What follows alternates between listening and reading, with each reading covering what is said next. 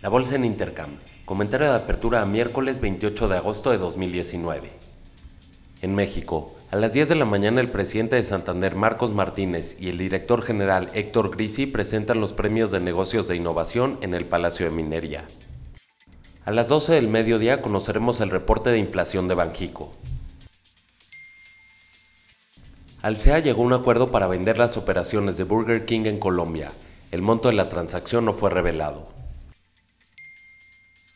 De acuerdo con datos de Banjico, al anunciar el recorte de tasa de interés al 8%, el porcentaje de inversionistas internacionales bajó del 29.37% al 28.91%, lo que representa una salida de 16.405 millones de pesos. La Comisión Federal de Electricidad llegó a un acuerdo con Carso, TransCanada y Genova para reiniciar operaciones en los gasoductos detenidos, con las reducciones tarifarias de 12 mil millones de dólares a solo 4.500 millones de dólares, además de que los contratos ahora incluyen vigencia. América Móvil invertirá 500 millones de dólares en Ecuador en los próximos tres años, esto para adquirir nuevas frecuencias que se licitarán en el país y ampliar la cobertura de servicio de telefonía móvil e Internet. Dividendos. El día de hoy es fecha ex cupón de Naftrack que paga .10 centavos por acción. En Estados Unidos, los futuros están abajo 0.25% siguiendo las bolsas de Europa. El dato de aplicaciones hipotecarias se ubicó en menos 6.20% desde menos 0.90% dato anterior. En Europa, las bolsas cotizan en promedio 0.60% a la baja.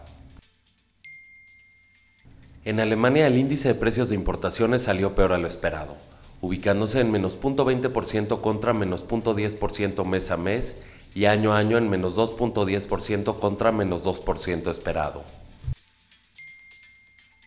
En Italia, el índice de confianza del consumidor se ubicó en 111.90 contra 112.70 esperado.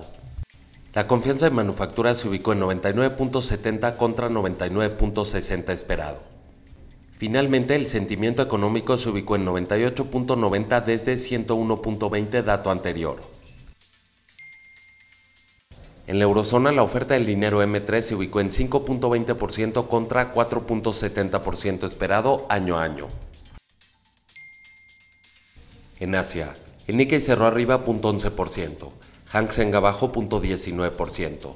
La bolsa de Shanghai cerró con un retroceso del 0.29%.